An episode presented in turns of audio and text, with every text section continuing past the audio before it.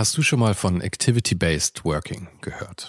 In einer sich ständig weiterentwickelnden Arbeitswelt bietet dieses Konzept nämlich eine flexible und auch effiziente Antwort auf die modernen Anforderungen an Arbeitsplatzgestaltung und Zusammenarbeit. Und die Serviceplan Group ermöglicht mit diesem Konzept seinen Mitarbeitenden, ihren Arbeitsplatz nach ihrem eigenen Bedarf und Tätigkeit zu wählen. Klassischer Schreibtisch, abgeschirmter Bereich oder gemütliche Couch. In den Houses of Communication findet jeder den Spot zum Arbeiten, der ihr oder ihm am besten liegt. Von Fokusboxen über Phoneboxen bis hin zu Meetingräumen findet so jedes Team die passende Umgebung, um produktiv und kreativ zu arbeiten. Dieses Konzept, das sicherlich wegweisend ist, wurde bereits erfolgreich in den Houses of Communication in München, Hamburg und Berlin eingeführt und wird auch schon an weiteren Standorten umgesetzt. Und wer würde nicht gerne auf so eine flexible Art arbeiten? Also schau mal auf der Karriereseite von Serviceplan vorbei. Den Link dazu findest du direkt hier in den Show Notes dieser Folge. Und vielleicht kannst auch du dann bald schon in den Genuss von Activity-Based Working kommen.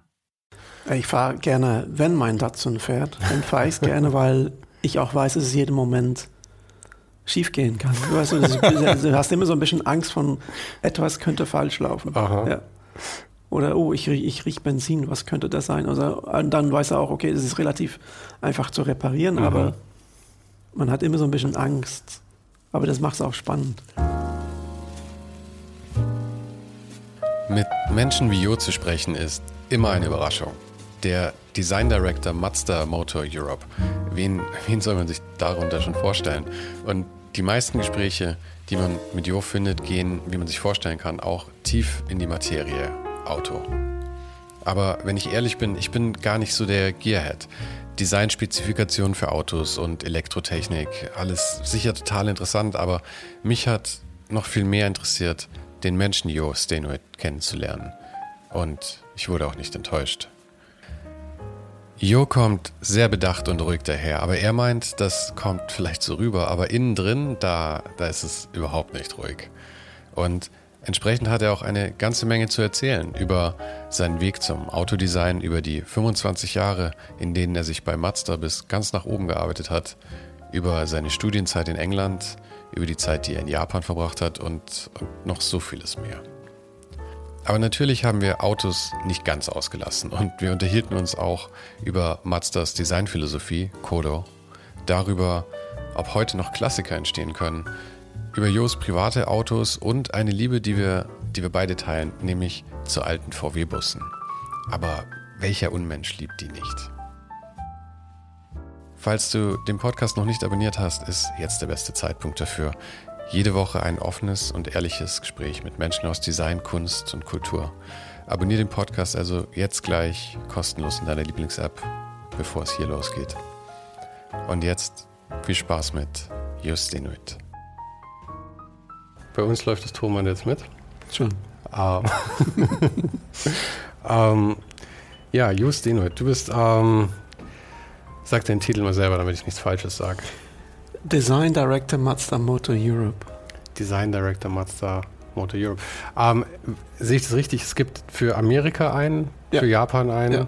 und Europa einen. Ja, es gibt in Amerika ein ähnliches Studio, mhm. ähnlich klein würde ich sagen, so 20 Leute. Äh, in Europa mein Team und dann in Japan ist es, sag mal, das Hauptstudio, ich glaube um die 200 Leute. Ja, und da sitzt dann okay. auch der große Chef der Maeda-san. Mhm. Ja. Und wie, wie werden dann die Aufgaben so verteilt? Weil ich meine, wenn ihr, wenn es zweimal ein kleines Studio gibt, Amerika mhm. und Europa mit ja. nur einem Zehntel der Leute, dann nehme ich an, seid ihr aufgebaut worden für eine sehr spezielle Leistung, um einen speziellen Blickwinkel irgendwie reinzubringen genau. oder so. Wir sind auch, was wir nennen, Advanced Studios. Wir machen, sag mal. War das hier dein? Das war meins. Ja. Dann nehme ich das andere. ähm, also wir haben verschiedene Aufgaben. Also Studio in Europa und Amerika liefern auch die Informationen aus Europa und Amerika. Um ehrlich zu sein, die Japaner leben auf ihrer Insel mhm. und bekommen sehr oft nur Info aus Japan. Und wir müssen, sag mal, die Informationen aus Europa und Amerika liefern. Aber was, was für Informationen? Ähm, was Gesch Geschmack zum Beispiel, mhm. ähm, Qualität weil Europa hat natürlich alle Premium-Brands mhm. und wir können davon sehr viel lernen. Äh, das bringen wir sehr viel rein. Auch wie die, ähm, Kunden sich ändern, was für den wichtig ist, was für den auch funktioniert. Ähm, ja, einfach wie wir als Europäer ticken und was mhm. wir eigentlich von, sag mal, als Autos brauchen. Und für, die, für den amerikanischen Markt ist es dann eben genauso mit dem Studio. Ja. Das ist auch das, was die reingehen. Weil es doch sehr anders ist. Ne? Und wie läuft es dann alles letzten Endes zusammen? Habt ihr dann ähm, Meetings ja. alle zusammen und dann kommt Input? Oder? Ja, eigentlich laufen alle Projekte von Anfang an ähm, über alle Studios. Also alle mhm. Studios bringen ihre Ideen für Projekte, die vielleicht auch nicht auf äh, unseren Markt kommen, aber wir liefern sowieso Pro äh, Ideen. Ähm, wir haben dann normalerweise Meetings in Japan. Sehr oft machen wir noch kleine Modelle, die wir dann verschiffen. Und dann stehen dann im Raum 20 Modellen, wird diskutiert, wird selektiert, was sehr wichtig ist. Ähm, und dann nach einem langen Prozess von zwei Jahren, äh, wenn es dann in Produktion geht, dann geht alles nach Japan. Aber das heißt, es ist immer projektbezogen. Also Sie sagen jetzt, okay, wir machen für den neuen MX5, brauchen wir irgendwie ein Redesign. Ja. Ähm, macht ihr euch jetzt alle erstmal eigens Gedanken und dann ja. tragen wir alles zusammen, oder? Ja. Aber es gibt wahrscheinlich schon irgendwelche Guidelines. Sie brauchen dieses oder jenes anders. Ja, er muss haben, etwas größer werden oder ja. irgend sowas in der Art. Ja, das ist am Anfang ähm, relativ offen. Und ähm, wir versuchen auch die Ingenieure zu beeinflussen. Mhm. Weil MX5 ist ein gutes Beispiel, wo wir sehr früh Modelle gezeigt haben, um die Ingenieure sag mal, mitzunehmen, zu beeindrucken und dass die dann auch sich mehr Mühe gemacht haben, um Sachen zu ändern. Also es ist nicht, dass wir auf die Daten warten und das dann anfangen, aber wir, wir fangen eigentlich sehr, sehr früh an mhm. mit Skulpturen, mit, mit Skizzen und, und versuchen alle so in diese Begeisterung, Begeisterung mitzunehmen. Ist es schwierig, ich, ich stelle mir es immer schwierig vor, die, diese Kombination, oder ich kann mir vorstellen, dass es, in, dass es da auch äh, ein bisschen Kampf unter den Lagern gibt, ja. die Ingenieure und die Designer und weil ja auch, ihr habt ja, ihr seid ja schon sehr eng eingebunden in euren Möglichkeiten. Es gibt ähm, irgendwelche rechtlichen Vorgaben, die ihr einhalten müsst, dann irgendwelche Effizienzsachen, ja. dann muss das Ding, darf sich natürlich optisch nicht zu sehr verändern, weil ja. die Leute sonst halt schlecht darauf reagieren. Das heißt, ihr habt ja einen recht eingegrenzten Spielraum von Generation zu Generation, oder? Ja, und ich finde, ein guter Designer muss damit arbeiten können.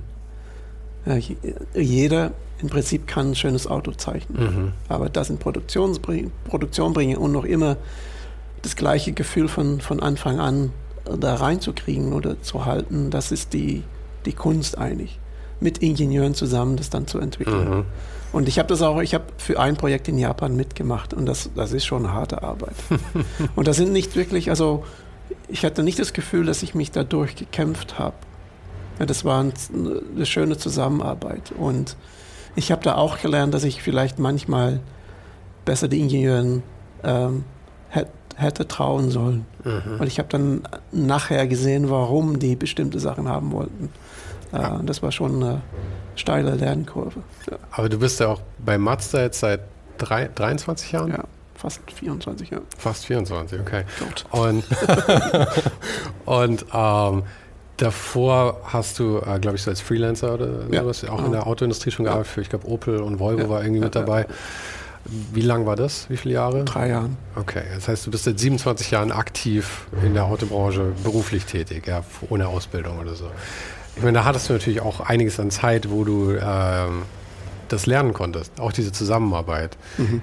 Aber ich, sieht man da große Unterschiede, wenn jetzt jemand Junges in so eine Firma reinkommt oder ja. gerade in deine Abteilung, dass die noch so Harakiri-mäßig ja, wollen ja, unsere Sachen durchpushen?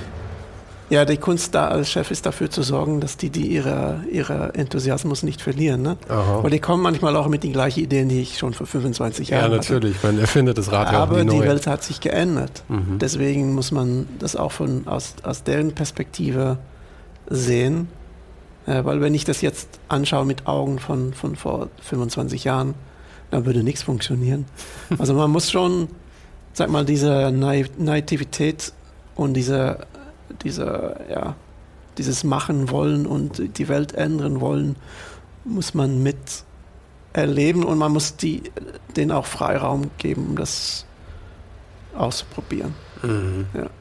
Er, erkennst du dich da dann noch selbst wieder drin in den Leuten? Ja. Also kann man das noch nach all der Zeit und nach, vor allem nach dem nach dem Lauf, den man da durchgegangen ist, ich kann mir auch, ich könnte mir vorstellen, dass man auch vielleicht ein bisschen das verliert, so diesen Anschluss daran, dass man irgendwie so weit entfernt ist. Musst du aktiv dran arbeiten oder ist es einfach, du siehst den und denkst dir, ach, genau so war es bei mir auch?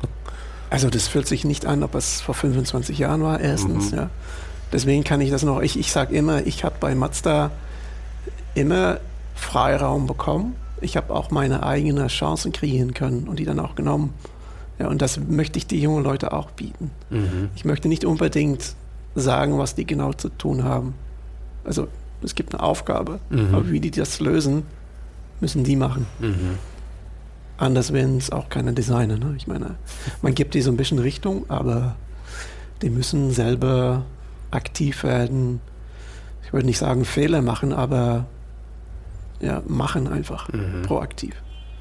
Also du hast ja, also wie gesagt, in den 23, fast 24 Jahren ja wirklich eine komplette Karriere bei Mazda durchlaufen eigentlich. Mhm. Ja, ich meine, andere Leute springen ja auch irgendwie zwischen Unternehmen, du hast es bei einem gemacht.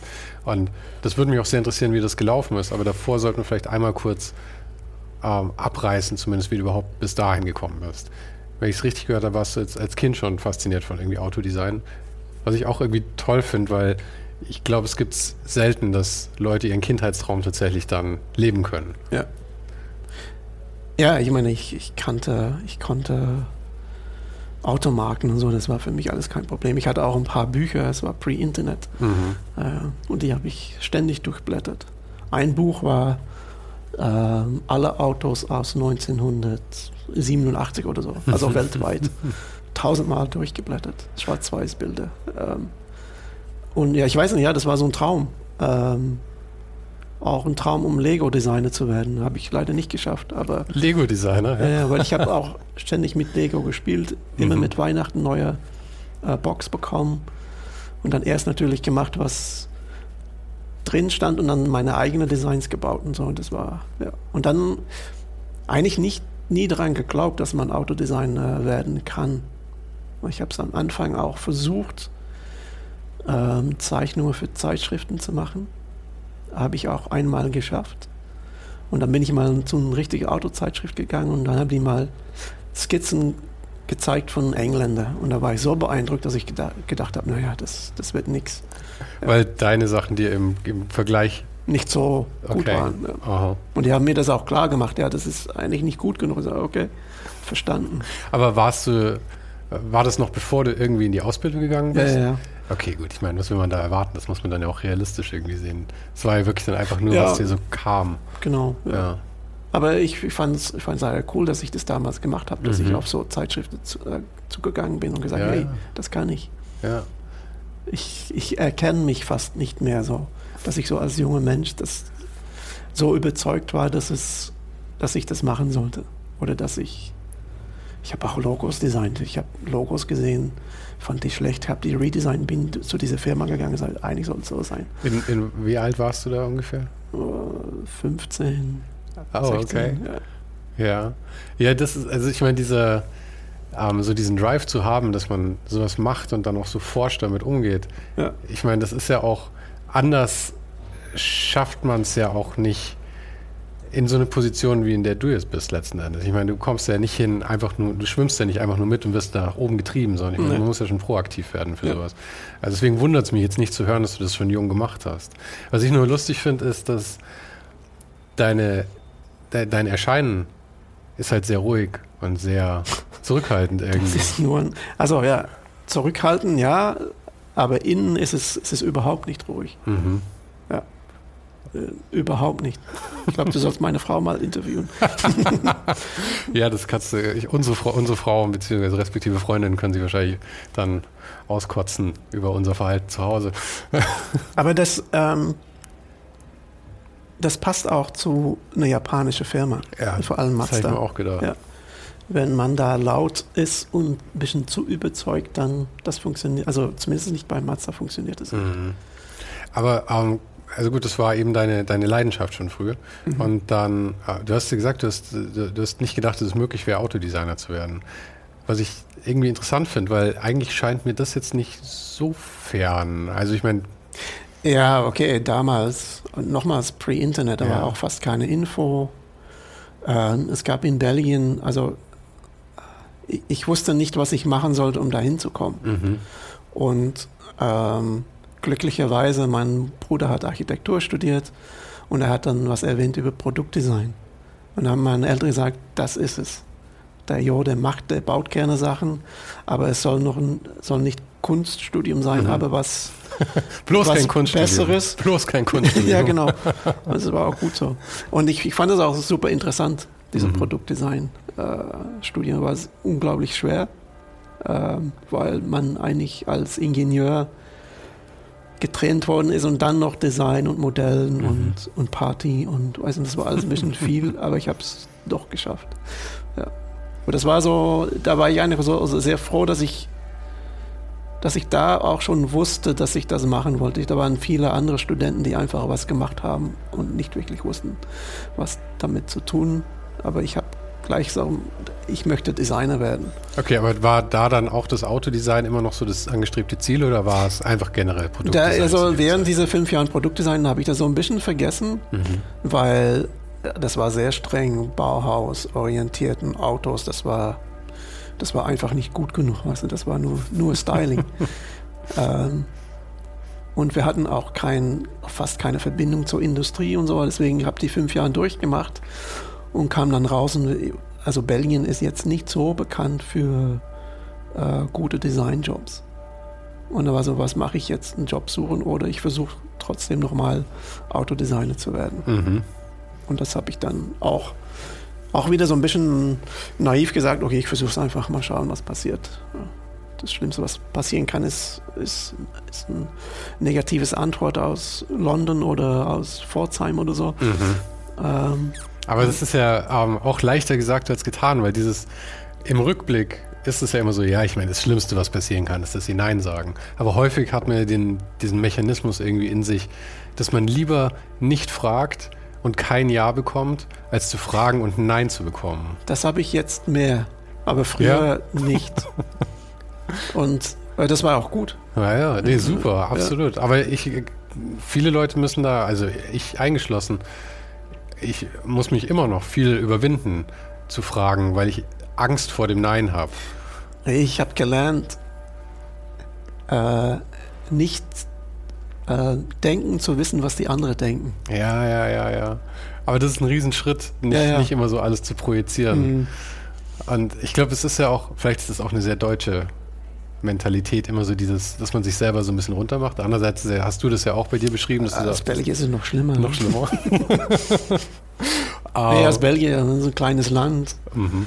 und denkt man immer, oh, Aber es ist nicht bei allen so. Die Schweizer halten sich für die Größten. Also, ja, okay. ja, aber ich hatte dann so die Beispiele von, äh, ist es äh, The Five oder Six von Antwerp, Fashion Designers. Äh, die, die waren groß in den 80er, 90er Jahren, Mhm. immer noch. Und das war so ein Beispiel von, oh, okay, man kann es als, als Belgier doch. Ja.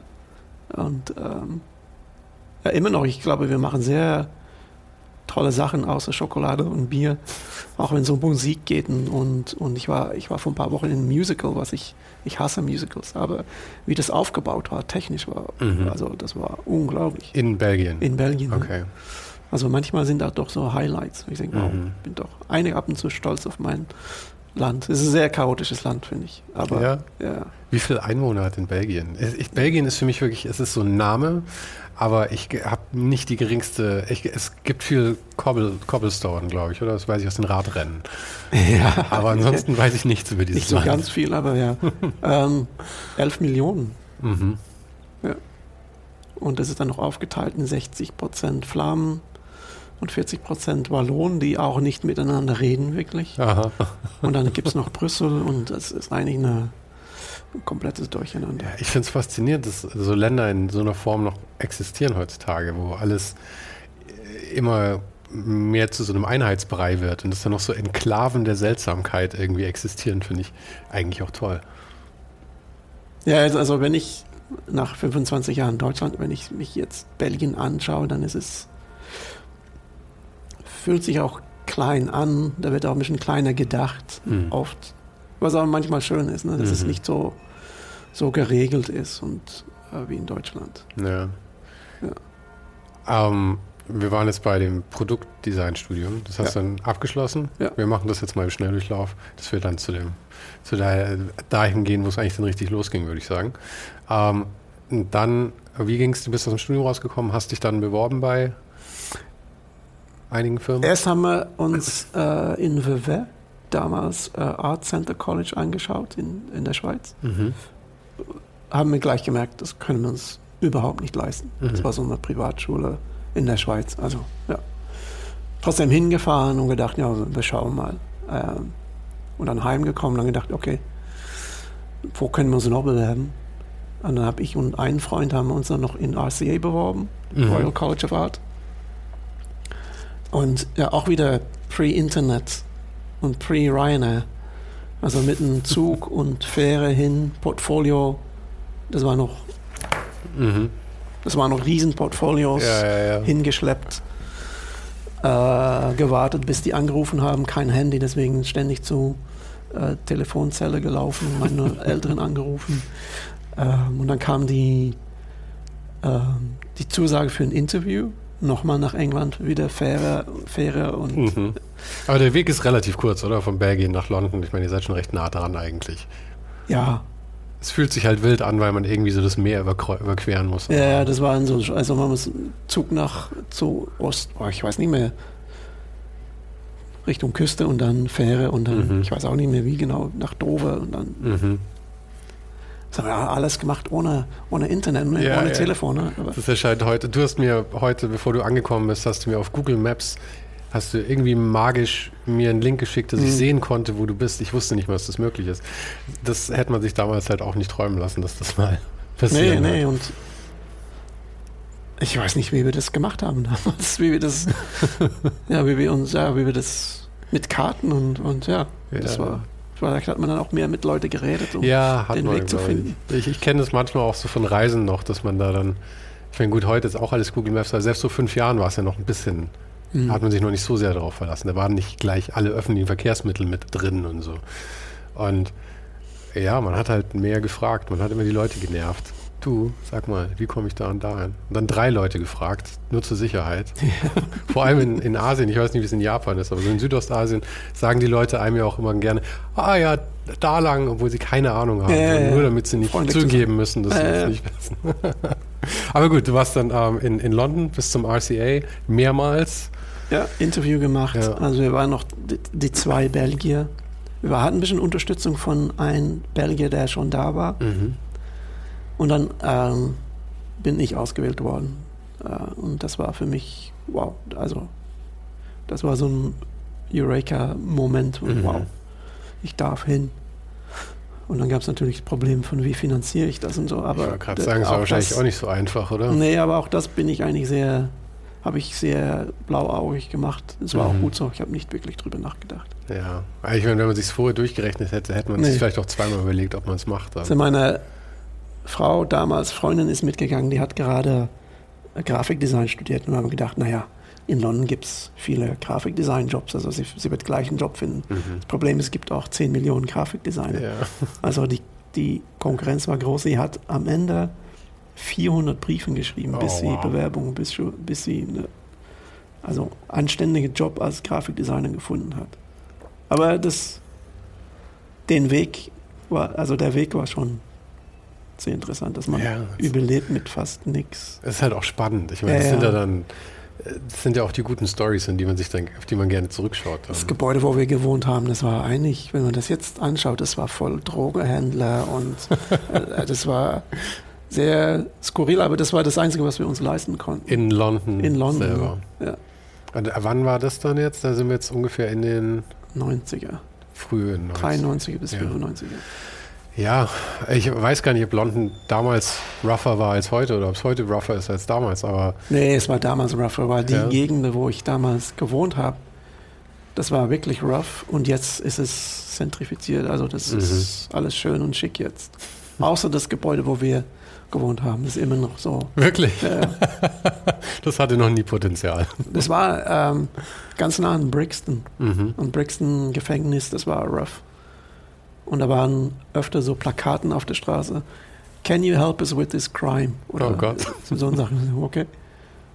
Und das war ja, manchmal sehr spannend, aber manchmal auch beängstigend, diese Stadt. Ja. Aber hattest du auch tatsächlich irgendwelche negativen Erfahrungen dann damit oder war es einfach nur ein bisschen scary? Also wirklich, ja, nur einmal. Einmal bin ich fast mit Baseballbats verprügelt worden, weil ich, ich bin immer Fahrrad gefahren, weil ich, das konnte ich mich leisten. Und äh, ja, die Autofahrer waren immer nicht, haben nicht immer Rücksicht genommen mhm. und haben mir einfach auf das Dach oben ge. Mhm. bei den meisten war das dann okay, aber das waren drei junge Männer, sind ausgestiegen, haben Baseballbats genommen, sind mir hinterhergefahren. Das war schon ja, scary, aber alles anders. Ja, man muss einfach ein bisschen vorsichtig ja, sein. Da muss man aber auch sagen, das war ja dann auch von dir provoziert, mehr oder weniger. Also ich meine, ich, ich ja, kenne das vom Fahrradfahren, ja, aber immer bevor ich sowas gemacht habe, habe ich, ich bin doch so feige, dass ich immer erst reingeschaut habe, wer drin sitzt. Ja, das war mein Fehler. Beim Taxi habe ich es auch mal gemacht. Uh, das ist Und ganz dann habe ich gelernt, wie, was für eine, was für ein kleiner Drehkreis die haben. Mhm. also, wow, okay. Aber das war, das war auch so ein Kampf mit dem Fahrrad in London. Ja. Äh, es war gefährlich, aber spannend gleich, gleiche Zeit. Ja, ja, das ist ja auch als, also wenn man gerne Fahrrad fährt, vor allem und gerne in Städten Fahrrad fährt, was ich zum Beispiel auch tue, dann hat man ja auch so einen gewissen, gewissen Stolz darauf. Das ist so eine Cowboy-Mentalität, die man da so ein bisschen entwickelt. Ja, vor allem damals, ich meine, da war, war, gab es noch keine Fahrradwegen und so. Ja. Und ähm, ich habe dann auch ständig eine Maske getragen, weil ich bin heimgekommen meine Nase geputzt, es war alles schwarz. ja, die, die Busse, das war noch, das war noch alles mhm. Diesel und also die Luft war da nicht so ganz sauber. Ja, das heißt, du bist sehr gut vorbereitet eigentlich auf die heutige Zeit mit dem Masken tragen. Aber ich habe dann eigentlich, seitdem ich in Deutschland bin, also bis dann ich, bin ich immer Fahrrad gefahren und eigentlich ab Deutschland nicht mehr. Warum nicht mehr? Weil es sich nicht mehr ergeben hat? Oder? mich ein Auto leisten können. Aber ich meine, Deutschland ist ja sehr fahrradfreundlich eigentlich, oder? Ich weiß nicht, wie es in Frankfurt jetzt ist. Frankfurt hat sehr viel getan das letzte Jahr. Äh, Corona-Zeit haben die genutzt, um überall ähm, Fahrradwegen anzumalen. Mhm. Also es hat sich viel getan. Und ich habe gehört, du hast dir vor kurzem ein Elektrofahrrad geholt, oder? Ja, ja ich habe mich ein belgisches Fahrrad gekauft, ne? mhm. weil es einfach schön aussah und auch sehr einfach ist. Also ohne, also als, als Designteil finde ich sehr schön. Mhm. Ich, ich mag nicht diese Hightech-Fahrräder mit, mit tausend kleine Sachen noch dran. Das muss mhm. einfach einfach sein. Ja. Ich brauche auch nicht mehr, weil ich benutze es nur, um zur Arbeit zu fahren ab und zu. Und das funktioniert perfekt. Es muss einfach erstens schön aussehen und dann funktionieren. ah, okay. Uh, und warst du, wie lange warst du dann in London? Zwei, zweieinhalb Jahren. Ich hab, Bis zum Ende der, der, der Ausbildung am. Ja, ich habe dann noch ein halbes College. Jahr bei Philips ähm, gearbeitet. Auch in, in London? London in der Nähe von London. War super, das war auch so eine Research Lab. Was war, war das, war das so eine Art Praktikum oder war das eine Festanstellung? Nee, schon? das war also auch als Freelancer, die haben Sachen ausprobiert. Internet war damals neu, haben Sachen ausprobiert wie Gaming über Internet, ah. dafür auch Fahrzeugen designt. Mhm. Oder was kann man mit Formel 1 machen, mit Internet? Also verschiedene Kameras, die man auswählen kann. So, heutzutage hört sich das alles normal an, aber damals war das so, wow, die Möglichkeiten sind, sind so vielfältig. Mhm. Lass uns was ausprobieren. Aber das war dann auch wahrscheinlich ein guter, ähm, äh, guter Spielplatz direkt nach dem Studium, weil du eben ja. gar nicht so viele Regeln dann hattest, wenn du für digitale Bereiche dann Autos entwerfen musstest. Ja, ja, genau. Ich hatte, das war ganz, ganz frei. Das war auch so eine, ein Research Lab, Lab. Ich meine, die haben einfach Ideen produziert, ne? Und nicht alles ist weitergegangen, mhm. aber das war auch wieder ein ganz kleines, nettes Team und ich habe die Verbindung dann auch gehalten. Ich habe dann mit denen nochmal einen Workshop gemacht. War ich schon bei Mazda, sind wir in Amsterdam einen Workshop gemacht. Weil eigentlich die, diese Design Thinking, was die haben, ähm, für uns sehr interessant war, um so mal, sag mal, umzudenken. Und die haben uns dann supported und das ganze Workshop eigentlich ähm, organisiert. Und hast du dich bewusst für ähm, diesen Freelancer-Modus entschieden? Oder? Nee, eigentlich nicht. Das war, ähm, eine Chance, um in der Autoindustrie anzufangen. Ähm, also es gab keine Festanstellung, oder wie? Also ich meine, wolltest du lieber eine Festanstellung oder wolltest ja, du als weil ich habe mich dann nach drei Jahren als Freelancer, das war schön, das war gut bezahlt, ähm, aber ich fand die Freelancer-World auch nicht so spannend. Und ich habe meistens auch Digital-Modeling gemacht und weniger Design. Mhm. Und dann habe ich gesagt, okay, ich muss damit aufhören jetzt. Und habe mich dann bei Mazda beworben nach drei Jahren Freelance. Ähm, ich weiß nicht mehr warum. Oder ob es eine, An eine Anzeige gab und so, keine Ahnung. Habe mich da beworben und ja, das ist schon vor 24 Jahren. Mhm. Aber also auch wenn du sagst, du weißt nicht mehr, warum Mazda, was mich schon interessieren würde, ist, warum du dich für eine Firma wie Mazda entschieden hast. Ja, weil ich meine, du bist in Europa und ähm, hier, ich meine, sind natürlich diese ganzen Premium-Marken ja auch angesiedelt. Ja. Und Mazda, ich meine, die, nicht, dass die Autos nicht hochwertig wären oder irgend sowas in der Art, aber Mazda, Toyota, also das ist natürlich, ich glaube, vor allem in Europa werden die mehr als so ein Gebrauchs- oder Alltagsgegenstand gesehen, mehr als ein Statussymbol, was halt mit so ja. diesen, diesen Marken hier viel der Fall ist. Und hast, hat dich das nicht irgendwie besonders angemacht, zu eben so einem prestigeträchtigen europäischen Ding zu gehen? Oder war dir das völlig egal oder fandest du es sogar interessanter, zu sowas anderem zu gehen? Wie gesagt, ich, ich weiß es nicht mehr. Nur ich bin froh, dass ich das damals so entschieden habe. Mhm. Weil eine große deutsche Firma zieht mich nicht so an. Ich, ich arbeite lieber für eine kleine Firma, die gegen Goliath kämpft. Mhm. Ja. Weil das, ich finde das interessanter. Ja. Es ist schwierig, aber ähm, und Mazda damals war auch so ein Gebrauchsgegenstand. Das war, Mazda war damals auch nicht bekannt für gutes Design. Seitdem ich da bin, hat es sich geändert. Hi, ich reise kreuz und quer durch Deutschland zu meinen Gästen und du kannst mir dabei helfen, dass ich mir das auch weiterhin leisten kann. Auf patreon.com slash ohne den Hype kannst du jetzt Supporter werden und dafür gibt es dann auch noch regelmäßig Sneak Peeks auf kommende Gäste und einen exklusiven Bonus-Podcast nur für Supporter, in dem ich jede Woche und zu jeder Folge ein bisschen aus dem Nähkästchen plaudere. Den Link findest du auch nochmal in den Show Notes und auf der Website. Du kannst ja jetzt gleich mal reinschauen, während diese Folge noch läuft. Vielen Dank schon mal vorab und jetzt viel Spaß mit dem Rest unseres Gesprächs. Aber das ist ja gerade so, also generell diesem, diesem, japanischen Ethos sagt man das ja auch immer viel nach, das ist halt sehr genau das Gegenteil ist von dem, was du eben beschrieben hast. Eben sehr viel Funktion und dass sich der Rest dann anpassen muss oder vielleicht auch sehr organisch dann halt daraus entsteht. Ähm, jetzt weiß ich nicht mehr ganz, worauf ich damit hinaus wollte. Okay. Aber ähm, was ich bei, bei ich habe mir gestern nochmal die ähm, eure Modelle angeschaut, ja. Mhm. Und was ich, ich finde, es ist ja recht überschaubare Modellpalette, was ich eben auch super interessant finde.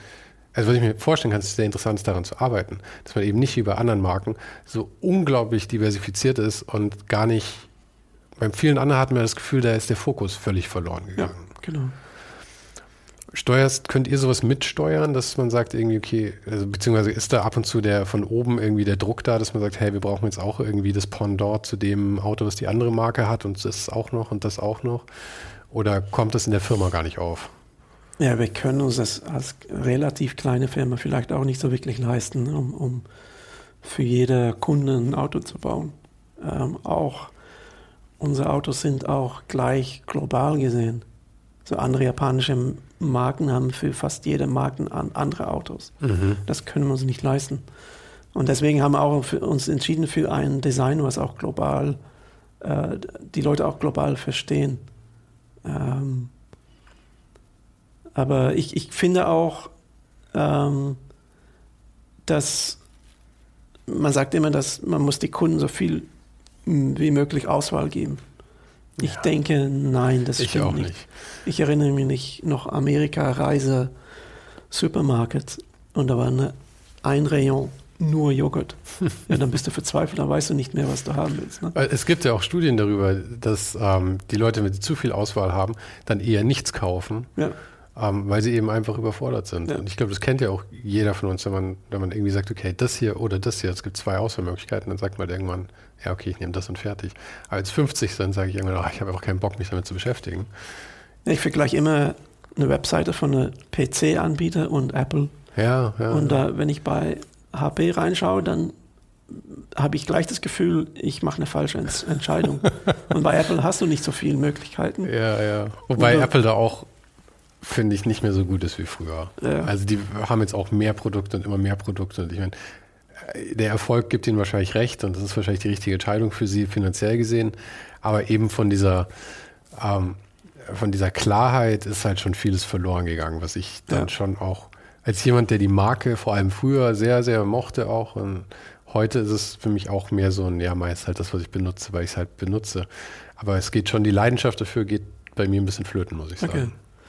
Äh, bei uns bei Mazda ist es, wie gesagt, wir können es nicht leisten, um, um hunderte Modelle zu haben, aber wir finden es auch, ist auch so, sagen wir, wir sind uns jetzt auch ein bisschen selbstsicherer als früher und sagen, das ist, das ist gut. Ja, mehr braucht man nicht. Mhm. Ja, wir geben dich keine 20 verschiedene Farben. Wir haben nur, sag mal, sieben Farben, aber die sind auch wirklich gut. Mhm. Und das reicht dann auch. Wann ist ein Mazda so in Europa auf den Markt gekommen? Ich nehme an, die waren ja wahrscheinlich auch lange erstmal auf heimischen Märkten äh, oder asiatischen äh, Märkten unterwegs. Ende 60er sind die, haben die angefangen. Mhm. Ja. Und also für mich war der erste Mazda, den ich wahrgenommen habe, war ein MX5. Okay. Ich ja, finde, ja. das ist auch wahrscheinlich der, der am meisten Leidenschaft weckt irgendwie. Ja. Ich finde, es ist das ist das Auto, das so einem am ehesten die Chance hat, irgendwie von modernen Autos noch ein Klassiker zu werden, mhm. unter vielen. So wie ein Alpha Spider früher oder sowas. Mhm. Und gerade so aus den 90ern, die MX5, das waren ja, glaube ich, die ersten wahrscheinlich, ja. oder? Und die waren, ich glaube, die haben sich die, waren die nicht, haben die sich nicht irgendwie äh, den Grundteil geteilt mit dem Fiat Barchetta oder sowas? Den gab es damals noch, glaube ich. Nee, also die jetzt, die letzte Version ist auch als Fiat 1, 2, 4 rausgekommen. Okay. Aber das ist auch schon vorbei. Ja, aber also gerade in den 90ern eben, da fand ich, hatten die, es war was Neues, war so ein frecher, kleiner Cabrio. Wie halt ja. so ein Alpha Spider wahrscheinlich zu der ja. Zeit, als er rauskam. Und das war so eine Zeit, da gab es das nicht so viel. Da gab es vielleicht ein Z1, ich weiß gar nicht, ob es ein Z3 bei BMW schon gab. Und der Z1 war ja mehr so ein Konzeptding irgendwie. Also es war ja irgendwie so eine Lücke an dem Markt, glaube ich. Ja, es gab auch die die Leute haben so alte englische Cabrios gefahren, mhm. aber die waren nicht so zuverlässig. Ja, ja, das, das war dann die Idee. Wir haben uns auch ein bisschen von Lotus damals äh, abgeschaut, aber mhm. haben es natürlich als in japanischer Stil natürlich besser gemacht Aha. und äh, sehr erfolgreich. Und das, das erste Modell ist boomt jetzt auch wieder. Ja. ja weil das, das macht unglaublich viel Spaß. Also das ist für uns, sag mal so, das, das Highlight von Mazda. Das erzählt wirklich, was, was wir sind. Wir bauen Autos für Leute, die gerne Auto fahren. Und äh, die waren auch immer bezahlbar und ähm, schön und freundlich von Design auch und zuverlässig. Also das erste Modell, ich habe auch eins gehabt. Das war immer, das hat noch diese Klapplampen gehabt und man konnte die damit auch schon ein bisschen spielen. Und es war immer die Reaktion von von Kindern auf der Straße war immer sehr positiv. Mhm. Und das finde ich immer schön mit, mit Autodesigns. Ich habe auch einen, einen alten Mini gehabt, einen VW-Bus und man bekommt immer so positive Reaktionen. Und das finde ich schön, dass man damit statt mit einem getunten, aufgemotzten äh, deutsches Auto durch die Stadt fährt. Ja, ja, ja, ja. Was ich halt auch so sympathisch finde, gerade an diesen 90er-Jahre-Autos noch, und das führt uns zu einer Frage, die ich eigentlich später stellen wollte, aber es passt gerade so gut rein. Ich, ich frage mich immer, können heute noch so Klassiker entstehen, wie so ein Alpha Spider oder vielleicht auch ein MX5 aus den 90ern? Weil ich finde, also erstens, was die Autos natürlich den heutigen vielleicht voraus haben, ist, dass sie relativ einfach zu reparieren sind. Und ich nehme an, du kannst halt so ein, ich meine, du kannst halt so ein, du hast Datsun ein 260 Sätze. Ich meine, die Dinger kannst du mit, mit, mit, wahrscheinlich mit einem Hammer und einem Schraubenzieher reparieren. Ne? Also wir beide nicht, aber ein Mechaniker kann jedenfalls relativ einfach was damit machen.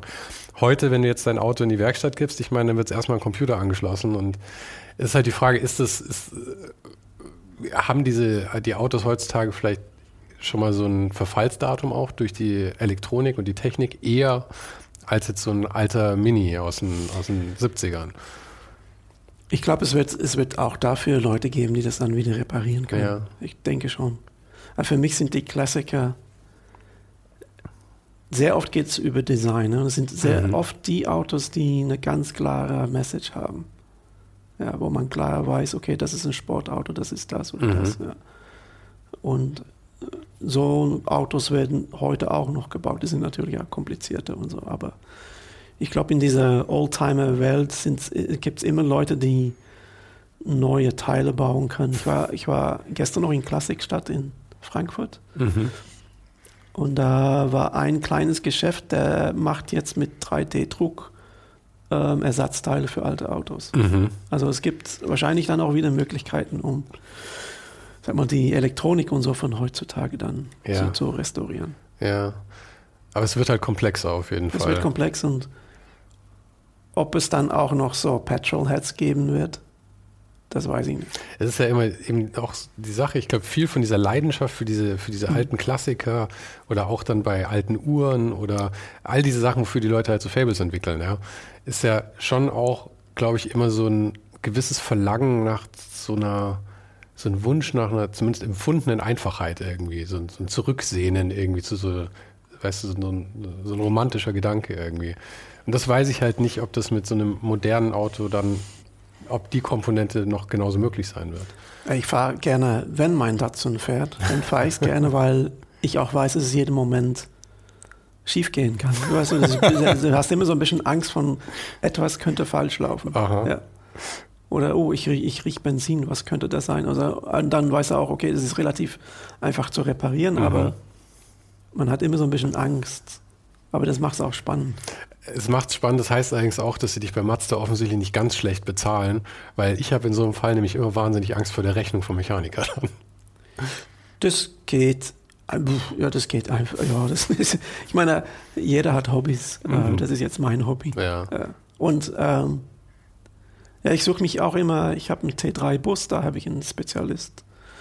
Und ja, das kostet ein paar hundert Euro im, im Jahr. Was für ein Baujahr ist der? Äh, 89. Ah, okay. Ja. Die, die Eltern von meiner Freundin haben einen von, ich glaube, 92 oder so. Ich Mhm. glaube, das war das letzte Jahr, wo er produziert wurde. Und äh, es ist ein total obskures Auto, weil der ist, es ist ein Reimport aus den USA. Benziner mit Automatik. Oh, okay. Also du kannst eigentlich oben das Benzin, das du reinfüllst, kommt unten gleich wieder raus Ah, ja. quasi. Aber ähm, ja, es macht halt einfach Spaß. Wir haben mit dem auch dann mal sechs Wochen durch Frankreich getingelt und so. Der T3, ich habe ich hab schon mehr als 20 Jahren und äh, einsteigen ist Urlaub. Und das Auto ist unglaublich komfortabel für so ein, so ein altes Auto. Ich Mhm. kann acht Stunden Ja, ohne ja, Probleme ja, damit ich auch. fahren. Ich finde eh diese, diese Transporter- oder Busdinger, weil du halt so aufrecht drin sitzt irgendwie. Genau, ja. Und auch bei dem, bei dem T3, ich meine, da, meine, das Auto, in das man einsteigt, formt ja auch ein bisschen den Sicherheitsgedanken, den man hat. Und in so einem T3 fahre ich dann halt auch mit dem Bein irgendwie halb aus dem Fenster hängend, irgendwie acht Stunden lang, Mhm. was ich jetzt mit einem modernen Auto nicht machen würde irgendwie. Es äh, führt schon, äh, hilft bei der Bequemlichkeit dann. Ja, ich fühle mich auch anders abhängig von welches Auto ich fahre. Mhm. Aber wir sind, wir sind etwas abgedriftet wieder von der. bei Mazda ähm, hast du dann angefangen. Was war dein, deine erste Position bei Mazda? Einfach Designer. Designer. Designer, ne? Okay, ganz unten in der Food Chain. Genau.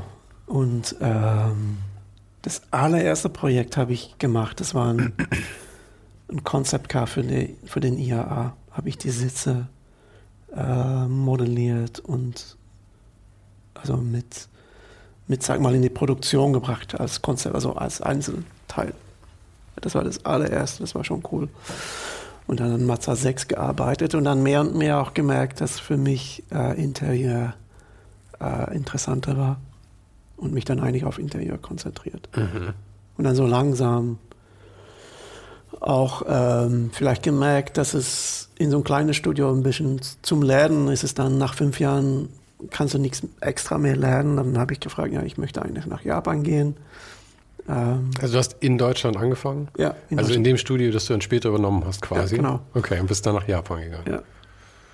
Ähm, weil, ja, weil ich wirklich sehen wollte, wie das da, da geht und, und die Erfahrung, um auch an so ein Auto in Produktion zu bringen und mit meinen japanischen Kollegen auszugehen und, und die besser kennenzulernen. Mhm. Das, das hat sich, äh, das hat unglaublich viel Spaß gemacht.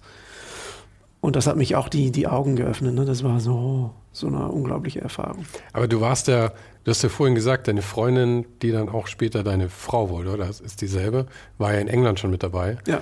Und ist dann auch mit nach Japan wieder Ja. gekommen. Die Ja. hat ja eine ganze Menge mit dir mitgemacht. Ja. Ja. Das war eigentlich auch, ich sag mal, fast normal. Mhm. Ähm, wir wollten das beide. Sie hat dann da auch einen Job gefunden ne? und sie war dann 600 Kilometer weiter. Mhm. Sie hat erst einen anderen Job gefunden, aber das war in Tokio, das war dann 900 Kilometer weiter. Haben wir gesagt, hm, das ist vielleicht ein bisschen zu weit weg. Und wo sitzt Mazda in China? In Hiroshima. Ah, genau. Ja. Also eher, eher unten Mhm. und Tokio ist eher oben. Mhm. Ähm, Ja, man denkt es bei Japan. Ich, ich habe im Japan, von Japan, wenn ich grob dran denke, sehe ich immer so eine kleine Insel, aber es Ja, ist ja doch ist ganz schön Distanz. lang, auch. ja, sehr lang. Ja. Ja. Sie 2000 Kilometer lang oder so. Aha. Ja, und da habe ich dann die Erfahrung gemacht, zwei Jahren. Ja, Das war unglaublich spannend. Zwei Jahre warst du in Ja. Japan. Und dann zum ersten Mal zurückgegangen. Äh, Ich hatte da wirklich Angst, zurück nach Deutschland. Nach zwei Jahren unglaubliche Erlebnisse in Japan, dass es ein bisschen langweilig wird in Deutschland. Es war dann aber okay. Mhm. Ähm, ja, und dann habe ich mit Mazda noch ähm, mit, mit das Team, was heute noch da ist, äh, Concept Cars in Italien gebaut und so. Okay. Das war schon. Als du dann wieder Spannend. zurückgekommen bist Ja. nach, okay. Aber sag mal ganz kurz, weil diese, diese zwei Jahre in Japan sind ja, ich meine, du, das, du hast es jetzt quasi in einem Nebensatz erwähnt, aber ich meine, das war ja wahrscheinlich, auch wenn du die Chance haben wolltest, war es wahrscheinlich schon eine große Sache auch. Ich meine, die Kultur ist auch eine völlig andere. Es ist ja also mit die größte Veränderung, die man in seinem Leben so anstellen kann, oder? Ja. Hast, wie, hast dich da gleich integrieren können oder wie lief das so? Eigentlich ja, weil ähm, es ist so eine Willkommenskultur, ne? Die Leute sind immer freundlich und helfen immer. Ist, aber ist es das? Weil ich höre über es so? Japan immer, Ja. und ich hatte auch neulich mit, äh, mit, mit äh, Samuel Lintaro äh, Hopf, äh, der ist Halbjapaner, der meint auch, man, die sind zwar sehr, oberf sehr oberflächlich freundlich, aber du kommst halt nie ran wirklich. Ja, ja, genau. So ist es. Aber in Deutschland fand ich genau das Umgekehrte. Hm. Ähm, du musst erst, erst durch eine Wand und dann einmal dadurch ist alles okay und dann Mhm. ist alles freundlich. Aber erst ist es stur. Mhm. Und in Japan ist es ein bisschen umgekehrt. Und das ist ja, das ist nicht immer echt, aber es ist trotzdem Teil von der Kultur, diese Freundlichkeit. Und auch diese Miteinander und dafür sorgen, dass alle ähm, in Sicherheit sind. Äh, und das hat natürlich mit, mit Earthquakes und so zu machen, Mhm. äh, dass sie dafür sorgen, dass alle ja, safe sind. Und das war dir dann aber auch, auch genug. Weil ich meine, ich könnte mir vorstellen, dass man halt auch frustriert ist dadurch, dass halt oberflächlich das ist, aber wie integriert warst du dann? Bist du mit den Leuten dann Also ich gleich es- essen gegangen und trinken gegangen Ja, ja. abends? Oder? Ja. Ja, genau. Aber da hat es dann auch oft aufgehört, weil man kam dann auch nicht bei denen zu Hause. Bei ein paar habe ich es erlebt, aber das ist nochmal so ein, so ein extra Schritt. Aber die, ähm, die Jungs aus Design, die waren, also ja, die sind ständig ausgegangen. Das waren die coole Leute, die, die coole Jungs von Mazda. Aha. Vor allem die Exterieur-Leute, ich war in Interieur, ich bin Mhm. immer mit Exterieur-Leuten auch rausgegangen, die haben getrunken und ge geraucht. Äh, ja, das hat unglaublich viel Spaß gemacht. Und, und äh, da, da sind Leute, also ich kenne keine anderen Leute, die so nett sind. Also wirklich unglaublich nett. Mhm.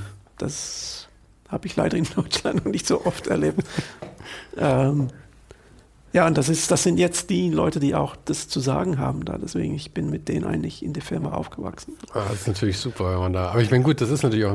Es gibt ja immer so Generationen in einer Firma. Ja. Und ich meine, natürlich bist du, wenn du so lange dabei bist, die ganze äh, obere Etage, wo du ja nun mal dazugehörst, kennt sich natürlich dann auch schon von früher. Ja. Ja. Ja, das war eine, eine Erfahrung auch für mich persönlich oder als Designer, weil es eine andere Kultur ist, ist das Designen auch anders. Ne? Mhm. Weil das Design basiert sich auf Geschichte und Kultur. Und wenn die Kultur komplett anders ist, dann wird auch anders designt. Also das, das in Europa, wo man als Designer schreien muss und sagen, ich bin der Beste. Und ja, das ist in Japan nicht so. Das ist mehr als Gruppe wird was gemacht. Aber muss man da dann wirklich schauen, dass man, oder wird man, lass mich überlegen, wie ich es am besten formuliere, ähm, werden die Leute auf einen aufmerksam wirklich dadurch, dass man einfach beständig gute Arbeit macht? Oder muss man schon irgendwie auf eine andere Art dann schauen, dass man das Zeug dann auch irgendwie ins Rampenlicht kriegt? Weil das ist ja, deswegen schreien die Leute ja hier, damit die Leute auf einen schauen. In Japan wird nur abends in der Bar geschrien. Und mhm. da, da wird ganz viel Karriere gemacht, glaube ich. Okay, aber das heißt also, während der Arbeitszeit ist man ruhig, aber dann in der Bar ist eigentlich dasselbe wie hier und ja. man schreit dann da. Man soll auch nicht auf der Arbeit immer eine Meinung haben zu alles. Mhm. Ja. Das soll man ein bisschen unterdrücken. Aber in der Bar darfst du sie in äußern. In der Bar darf man alles machen. Aber ich habe, also ist schon 23 Jahre für eine japanische Firma und vor ein paar Wochen hatte ich eine Übersetzerin und die hat auch so mal, der hat auch mal richtig erklärt, ähm, mit japanischer Sprache ist nicht nur was gesagt wird, aber was zwischen den Linien, also mhm. between the lines gesagt wird. Und als Nicht-Japaner ist das natürlich schwierig. Ja, ja, ist klar, weil natürlich alles, was zwischen den Zeilen ist, ist ja wirklich so kulturell geprägt und so, wenn du da nicht als Kind schon mit aufgewachsen ist, ja. bist, ist halt die Frage, ob man das jemals so lesen kann dann. Weil wenn ich Feedback von meinem großen Chef bekomme, muss ich ab und zu meinen japanischen Kollegen fragen, was, von, hieß das eigentlich? was hat er eigentlich wirklich gesagt? Und ja, das macht es manchmal ein bisschen schwierig, aber ja, man muss sich da nicht auch nicht so viel Sorgen drüber mhm. machen. Aber, aber das, was du, was du meinst mit dem äh, Kulturellen und dass es dann äh, auch das Design natürlich beeinflusst, dass man, man sagt dem Ganzen ja immer, ich meine nicht nur im Design, sondern auch in, in, in fast allen Aspekten, kulturellen Aspekten, sagt man ja immer nach, dass das, ähm, das Europäische eher so das geplante, mechanische vielleicht ist und das Asiatische eher das Organische.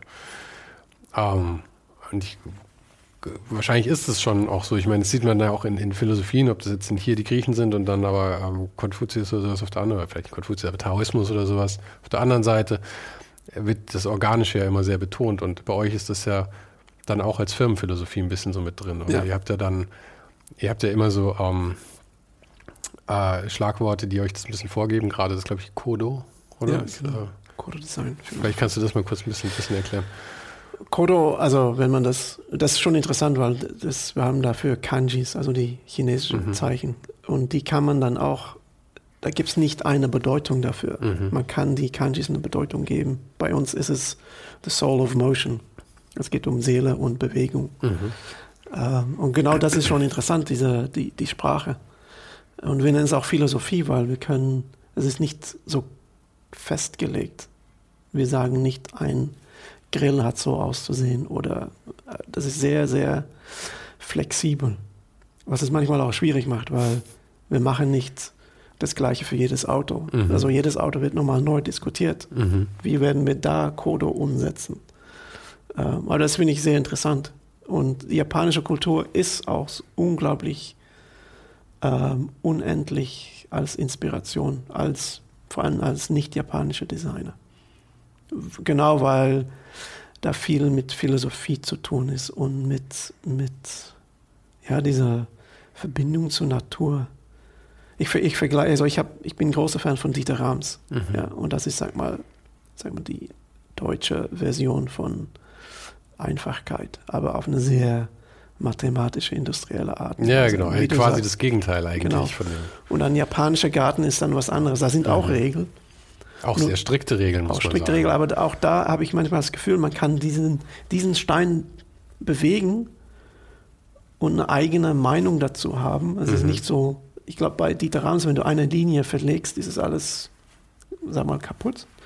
Aber in Japan ist es flüssiger und kann man das, ist es flexibler und nicht so streng festgelegt. Ja, also, also wenn ich da so dran denke, bei, bei, bei dem Deutschen, bei diesem ganzen Bauhaus und dann halt Dieter Rams und sowas natürlich auch, hast du halt sehr viel, das ist jetzt sehr vereinfacht gesagt, ja, aber halt sehr viel einfache äh, geometrische Formen, gerade Linien, Kreise und so weiter und so fort. Und die sind natürlich entweder perfekt oder sie sind nicht perfekt. Ja, genau. Mhm. Und bei diesen organischen Sachen, und ich meine, das hatten wir ja gerade beim Auto sehr viel, sehr viel, ähm, ob jetzt innen oder außen, sehr viel ähm, gebogene Flächen und sowas. Und die können natürlich Spiel haben. Die haben Unterschiede drin und sowas. Und ich glaube, in so einem Auto geht es ja auch viel darum, dass man sich da drin gut aufgehoben oder geborgen fühlt wahrscheinlich. Und wahrscheinlich werden da dann so ganz gerade Formen eher abschreckend. Ja. Ich finde zum Beispiel, ein gutes Beispiel ist eigentlich der, der aktuelle Mini oder die neueren Minis, weil die sollen ja total knuffig und verspielt sein, ja. Und das kommt ja auch total gut an, alle finden es ja super. Ich finde den auch schön, ja, so ist es jetzt nicht. Aber eigentlich ist mir da drin alles zu strikt, obwohl es knuffig Mhm. ist. Der Tachomat ist perfekt rund und all sowas. Und du hast wenig Organik da drin, wenig organische Formen eigentlich. ja.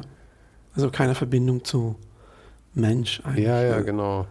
Weil wir versuchen das am Außendesign mit Flächen, die sehr organisch sind, zu machen.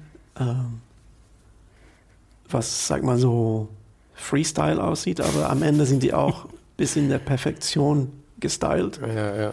Ähm, Außen meinst du jetzt auch? außen ja, Ich meine, aber gerade außen frage ich mich mal, wie viel habt ihr da tatsächlich Spielraum? Weil am Ende muss ja wahrscheinlich die Aerodynamik ist dann wieder irgendwie das Höchste, oder? Hm, Ja, der Aerodynamik kommt jetzt wieder zurück wegen Elektrofahrzeugen und Effizienz und so, aber ähm, das ist für uns eigentlich nicht ein, ein Riesenproblem. Ähm, wir von Anfang an haben wir ein bisschen Informationen von Engineering und so, aber wir haben relativ viel Spielraum. Mhm. Ähm, am Ende kann es sein, dass wir Sachen ändern müssen, aber das ist, das ist eigentlich, eigentlich kein Problem mehr. Also das, Weil ihr das vorher schon eigentlich wisst, wie sich das Zeug einigermaßen verhält und dann entsprechend Ja. mit das mit einplanen könnt auch. Ne? Genau. Oder? Also manchmal sind so Sachen wie auf die Tür draußen eine Fläche, die sehr tief geht. Es kann sein, wenn du das dann versuchst zu öffnen, dass es nicht funktioniert, dann muss man die Flächen ändern, Mhm. wegen Scharnierpunkten, so, so, so ganz Mhm. technische Sachen. Aber ich, ich habe das Gefühl, wir haben relativ viel Spielraum noch. Oder die Kunst ist, diesen Spielraum zu schaffen. Ja, aber, de- und, aber erzähl noch mal ein bisschen weiter zu dem, zu dem Code. Ich habe dich ja unterbrochen jetzt eigentlich dann. Ähm, ich glaube, wir waren letzten Endes an dem Punkt, dass, äh, dass diese Dynamik da eben drin ist und ähm, Ja, cool. du hast gesagt dann eben, äh, du hattest nochmal den Vergleich zu Dieter Rams gezogen eben. Mhm. Wolltest du noch was sagen oder habe ich, dich- habe ich dich gar nicht unterbrochen? Habe ich den richtigen Zeitpunkt abgepasst? Ich weiß auch nicht so gut mehr. Wir haben über Kodo gesprochen, was, Mhm. dass es für uns so wichtig ist, dass es nicht zu streng festgelegt ist und dass wir das immer jeden Tag diskutieren können. Ja, ich habe, ähm, jetzt schaue ich einmal tatsächlich auch auf meine Notizen, weil ich hatte mir nämlich, ihr hattet auch noch, ich weiß nicht, ob die parallel laufen mit Tokimeki und Nagare oder waren das Vorläufer? Das war Vorlauf. Ähm, Das heißt, es kommen alle paar Jahre kommt ein neues Prinzip, das dann eure Guideline wird oder wie funktioniert das? Ja, also meistens mit neuem Chef kommen neue Prinzipien. Mhm. Und äh, der jetzige Chef ist schon zwölf Jahre Chef, glaube ich. Es ist schon zwölf Jahre Kodo. Und wir haben uns auch, ähm, wir sind jetzt bei der, wir versuchen jetzt eine neue Generation von Kodo zu entwickeln. Und Also es bleibt noch immer Kodo. Okay, aber es wird dann nicht umbenannt, sondern das ist. Nee, wahrscheinlich nicht.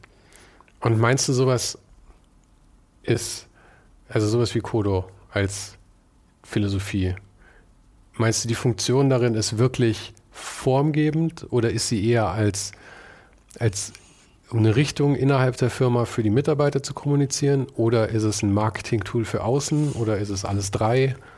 Nee, das Kodo ist sehr, vor allem für das Außendesign, ähm, erklären, was wir damit eigentlich erreichen wollen.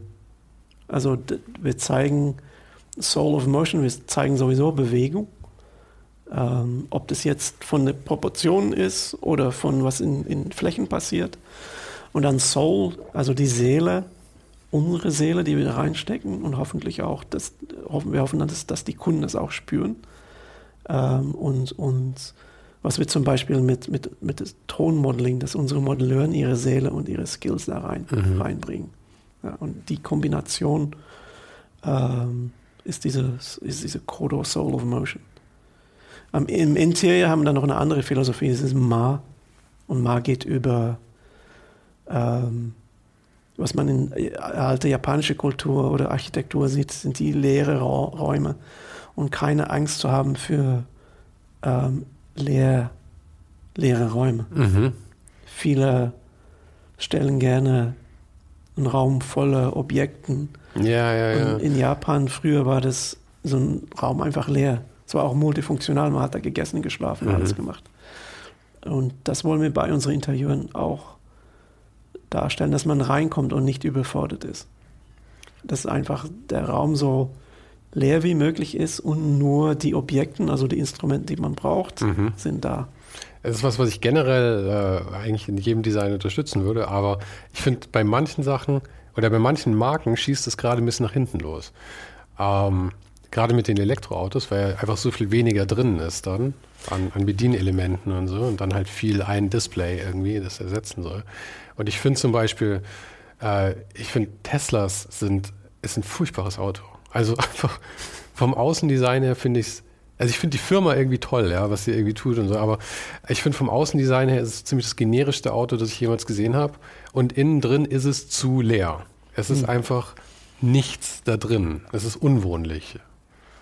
Ich, ich mag das. Ja. Wenn die Qualität jetzt schöner wäre, würde ich. Ja, eben, die Qualität äh, ist dann auch. Ich meine, in, in Europa ist ja zum Beispiel Volvo, finde ich, ist, ist so dieses Schlichte vielleicht. Mhm. Ja. Mhm.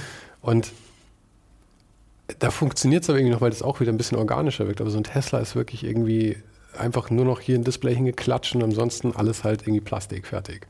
Also da ist es zu reduziert, finde ich dann. Ja. Da habe ich manchmal ein bisschen Sorge vor, dass das weil das ist eine Frage, die ich eh jemand stellen wollte, der jetzt mal da so formgebend drin ist. Und ich hoffe, du siehst es nicht jetzt zu kritisch, das ist auch kein Angriff auf Mazda per se jetzt. Aber ich finde, dass Autodesign sich immer mehr angleicht irgendwie. Vielleicht ist es auch, dass ich das anders sehe oder dass man als Kind irgendwie mehr Differenzen irgendwie wahrnimmt oder umso jünger man ist. Aber ich finde, der Unterschied in den 90ern zwischen einem also vor allem nehmen wir mal Audi auf der einen Seite, die ja unglaublich hässliche Autos früher gemacht haben, ja, bevor sie diesen großen Redesign hatten. Aber also ich darf das ja sagen, du dürftest es nicht sagen. Aber, ähm, und dann irgendwie BMW, da war ein riesen Unterschied, ja. Und dann auch meinetwegen ein, äh, ein asiatisches Auto, sei es ein, damals ein Mazda oder ein Toyota, was auch immer. Es waren auf jeden Fall klare Unterschiede durch diese Kanten und so. Und da war ja auch Aerodynamiker, der keine Sau interessiert. Und dann kam aber irgendwie so eine Welle, so in den 2000ern vielleicht, wo auf einmal Autos immer ähnlicher aussahen. Und es immer schwieriger ist, irgendwie zu sagen, was ist das jetzt für eine Marke eigentlich? Und das ist echt das, das Schlimmste und das Traurigste als Designer wahrscheinlich, was es dann gibt, wenn die Sachen zu sehr angleichen. Aber ich glaube nicht, ob das so. Ich, ich denke manchmal, man erinnert die Autos von früher nur, sag mal, die Klassiker. Hm. Und alle langweilige Autos haben wir, haben wir vergessen.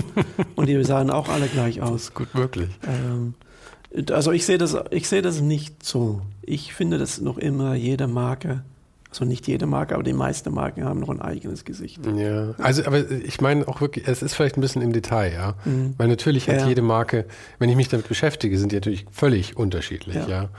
Aber ich finde so einfach im Straßenbild passiert es mir häufig jetzt mittlerweile, dass ich irgendwie denke, das ist die und die Marke, aber dann ist es doch was anderes. Ja, genau, das habe ich die letzten paar Jahren auch mit mancher deutschen Marken, das ich mhm. auch die, schwierig zu unterschieden finde. Ja. Also ich, Design ist so ein bisschen wie Musik. Ne? Bei Musik hat man auch nur ein paar Noten, aber es ist genau die Kombination. Mhm. Ja, und, und, und das kann gut sein, das kann schlecht sein, das kann langweilig sein, das kann spannend sein. Ähm, also wir, wir spielen auch nur mit die, die paar Sachen, die wir benutzen können. Und trotzdem machen wir schöne Sachen draus.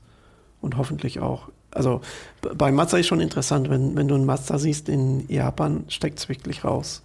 Weil da sieht es ein bisschen europäisch aus, was so schlicht ist. Mhm.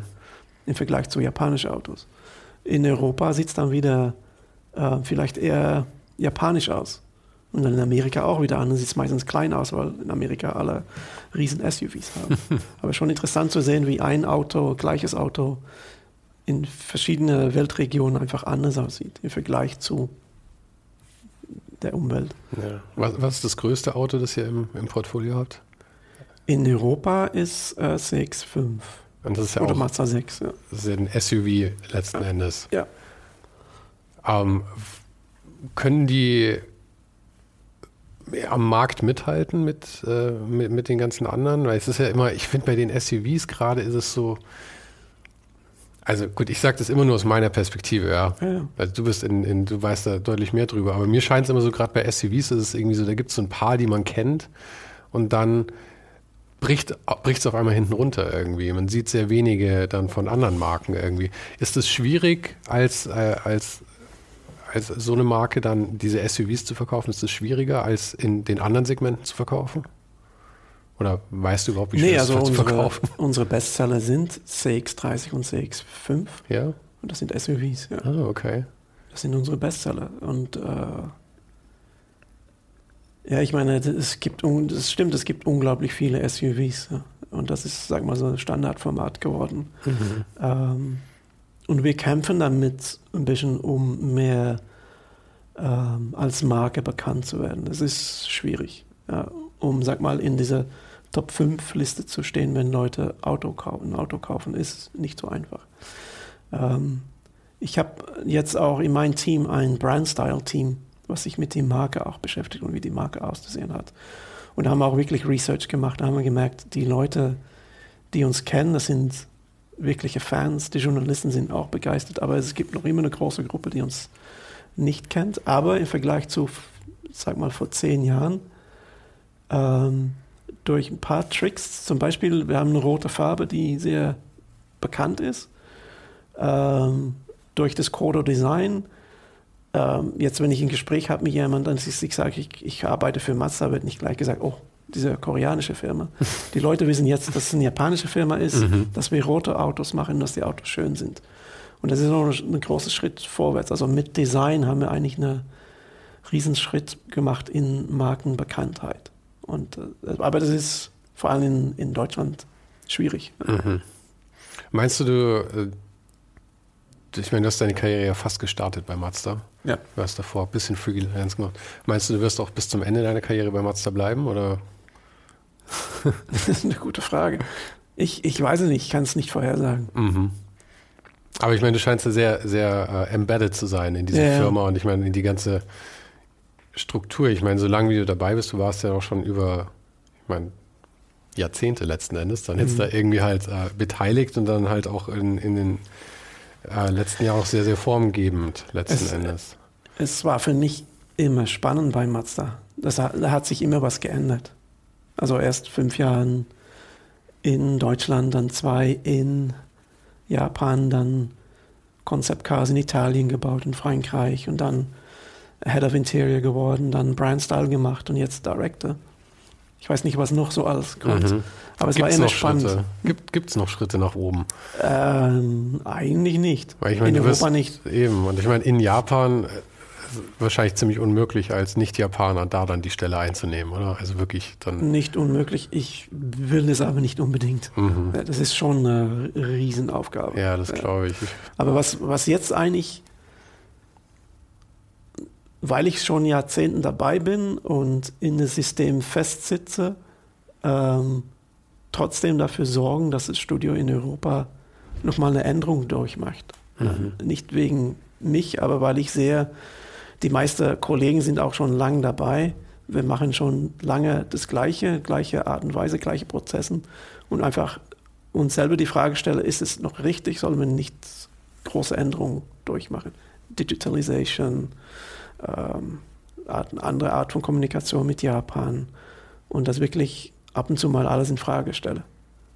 Äh, vor allem, wenn man so lange in, in die gleiche Firma ist. Mhm. Das ist dann so ein bisschen gefährlich, aber man muss dann ab und zu mal sagen, okay, machen wir immer noch das Richtige. Aber das finde ich auch einen total spannenden Punkt, dass du jetzt halt so viel, wie kann man es zusammenfassen, so äh, strategische und ähm, aber auch äh, von den Abläufen her halt so formgebende Aufgaben hast, ja. Und ich meine, am Anfang, als du dort angefangen hast, ich meine, warst du Designer. Das heißt, du hast wirklich Design war deine Aufgabe, das Design der Autos. Und dann verlagern sich diese Aufgaben ja immer mehr, dass man dann auch irgendwie mehr so Management-Sachen einnehmen muss und dann eben solche Strukturen Ja. macht. Fehlt dir das manchmal, dass du nicht mehr so, so sehr mit dem, mit dem Design wirklich arbeitest? Oder ist es okay jetzt? Weil ich meine, du bist ja immer noch, du gibst dem Ganzen ja immer noch eine Gestalt, aber du halt nicht mehr direkt dran, sondern weist eher, eher an. Mein, mein Projekt ist jetzt Team ja, Mhm. und nicht mehr Genau. Auto. Ja, das ist, das ist manchmal schwierig, aber ich, ich freue mich immer. Ja, sowieso, die Designer, die ich in meinem Team habe, sind alle besser als ich. Ja. Die sind auch jünger, die, ja. Und ich bin immer froh, wenn, wenn das Team liefert. Ja, das ist dann, dann bin ich stolz auf mein Team. Und das ist eigentlich das Ziel, dass ich äh, das Team begleite und dafür sorgen, dass die dann auch ihre Kreativität loswerden können, sich keine Sorgen machen müssen mhm. über Politik oder Admin oder äh, aber dass diese, die, ich kreiere eigentlich diesen Freiraum für den. Ja. Und ja, ich, ich würde gerne noch mitmachen. Und ja, aber es ist einfach eine andere, ein anderer Job. Und das ist, äh, das wird auch nicht immer so angelernt. Ne? Man lernt, um Designer zu sein, aber nicht unbedingt, um Designchef zu sein. Ja, ja. Das muss man über die Jahre eigentlich lernen und das muss ich auch noch jeden Tag was dazu lernen. Ne? Weil ich sage immer, ein Projekt, Timing, Budgets, alles super einfach. Aber ein Team Designer zu koordinieren und so, das, das ist schwere Arbeit. Ja. ja. Es ist ja auch immer schwierig, wie diese Beförderungen eigentlich zustande kommen, weil äh, ich meine, der Grundgedanke ist ja, bleiben wir mal bei so einem Design-Team, dass die besten Designer dann irgendwann die Managementposten einnehmen, was ja eigentlich nicht wirklich Sinn macht. Weil man sollte eigentlich die besten Manager zu den Managern machen und die Designer weiterhin designen lassen. Aber ich glaube, das passiert auch oft, oft in der Automobilindustrie. Ja? Es sind nicht immer die besten Designer, die Designchef werden. Also ich, ich rechne mich nicht als der Beste. Ich bin jetzt nicht Chef geworden, weil ich der beste Designer bin im Team. Ja, ich meine, man muss natürlich als Chef oder sobald man aufsteigt, muss man ja unterschiedliche Fähigkeiten mitbringen. Genau. Man muss als Designer gut genug sein, ja. dass man weiterhin beurteilen kann, was ja. unter einem gemacht wird. Andererseits muss man äh, eine Sozialkompetenz mitbringen, dass man die Leute ähm, eben auch führen kann.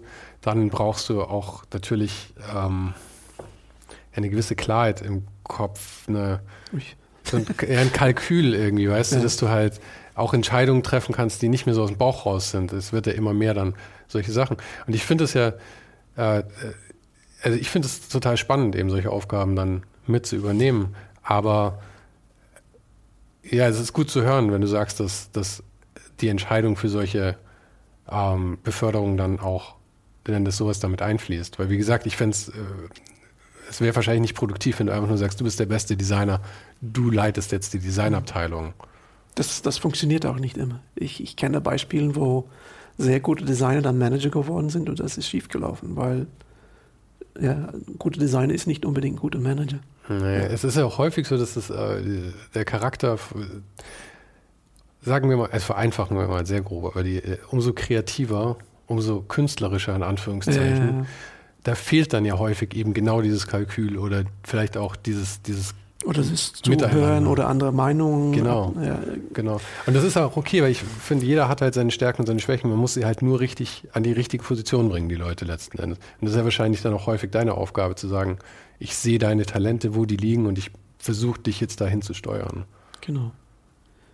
Ja, und das ist auch spannend, um so ein Team zu strukturieren und, und wirklich rauszufinden, was kann der Person gut und wo will ich das einsetzen? Und dann eigentlich immer als Chef musst du das, das Größere sehen auch. Mhm. Und nicht die, die, die kleinen Projekte, die laufen ein halbes Jahr. Aber du musst eigentlich denken, wo so, wollen wir in fünf Jahren stehen mit dem Team? Ja. Und wie bleiben wir relevant ähm, in, im, beim Mazda oder als allgemein als, als, als Designfirma? Ähm, das ist auch etwas, was nie aufhört. Ne? Mhm. Ein Projekt hört mal auf und dann fängt man ein neues Projekt an, aber so ein Team, das läuft einfach ständig weiter. Man hat eigentlich keine Ruhe mehr. Und es verändert sich halt immer, es gehen Teile weg, es kommen neue Teile dazu. Man muss irgendwie schauen, dass das Ganze noch eine gewisse Integrität halt behält. Als, ja, als bei uns, also wir haben jetzt eine ganz niedrige Fluktuationsrate. Mhm. Was ein Vorteil ist, aber auch ein Nachteil. Ja, Vorteil halt ist, wir Input. kennen uns. Ne? Ich weiß, ich, ich egal welche Aufgabe wir bekommen, wir schaffen das. Wir, wir, als Team zusammen schaffen wir das. Äh, wir suchen jetzt Lösungen, wie können wir trotzdem ähm, junge Ideen reinkriegen. Das geht über Auswechslungen mit Japan oder mit Studenten oder neue junge Leute äh, anstellen. Also es gibt viele Wege, um dann Lösungen zu suchen, dass es ein bisschen nicht, nicht veraltet wird. Ne? Mhm. Dass die Ideen nicht alt werden, dass auch mal frische Ideen reinkommen und dafür dann eine Lösung suchen. Wir sitzen ja gerade in einem Hotel in München, weil hier gerade IAA ist. Ja. Furchtbarer Name übrigens. IAA ist sehr schwer auszusprechen, aber egal. Ah, aber deswegen lasse ich dich jetzt auch mal ähm, zur IAA gehen. Okay. Vielen Dank, dass du die Zeit genommen hast. Gerne. Hat richtig Spaß gemacht. Jo, Dankeschön. Falls du dich fragst, was du jetzt als nächstes hören könntest, habe ich noch ein paar Tipps für dich.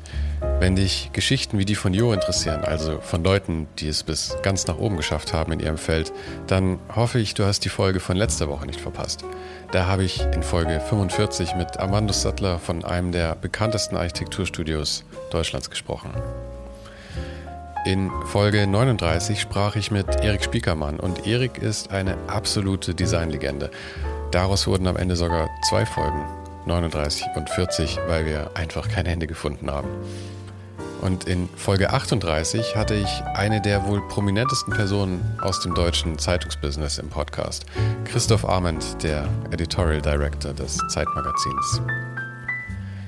Diese und alle anderen Folgen findest du auf ohne den Hype.com und natürlich auch direkt auf Spotify, Apple und überall sonst, wo es Podcasts gibt. Also auch hier in der App, in der du jetzt gerade hörst.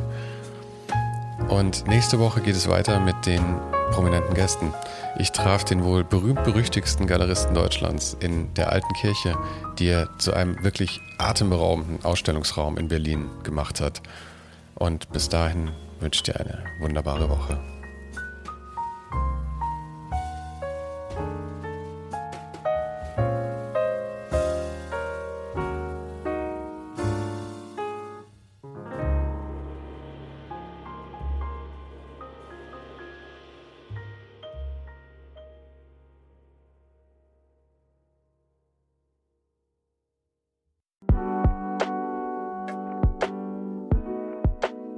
Das war's für heute.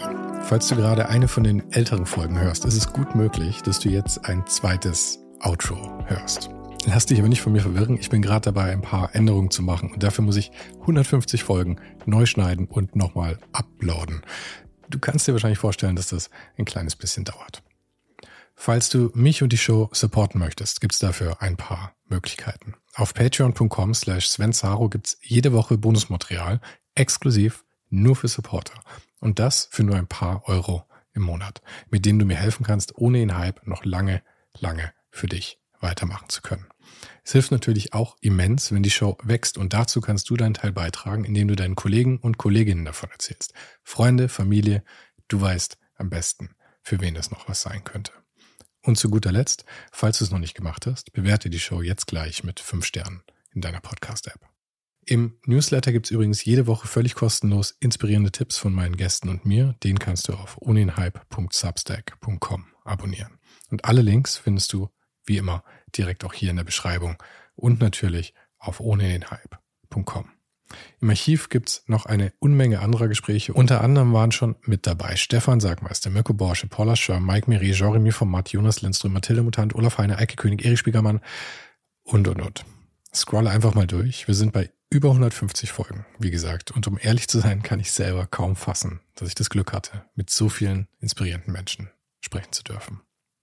Vielen Dank an Dominik Huber und Marc Capella von Moiré. Von denen stammt nämlich die neue Hausschrift der Show und die heißt GT Pressura. GT steht übrigens für Grilly Type, über die die Schrift zu mir kam. Und auch nochmal vielen Dank an Tobias Rechsteiner fürs Vermitteln. Der größte Dank geht aber natürlich an dich fürs Einschalten, fürs Zuhören und für deinen Support. Und wir hören uns dann hoffentlich nächste Woche wieder.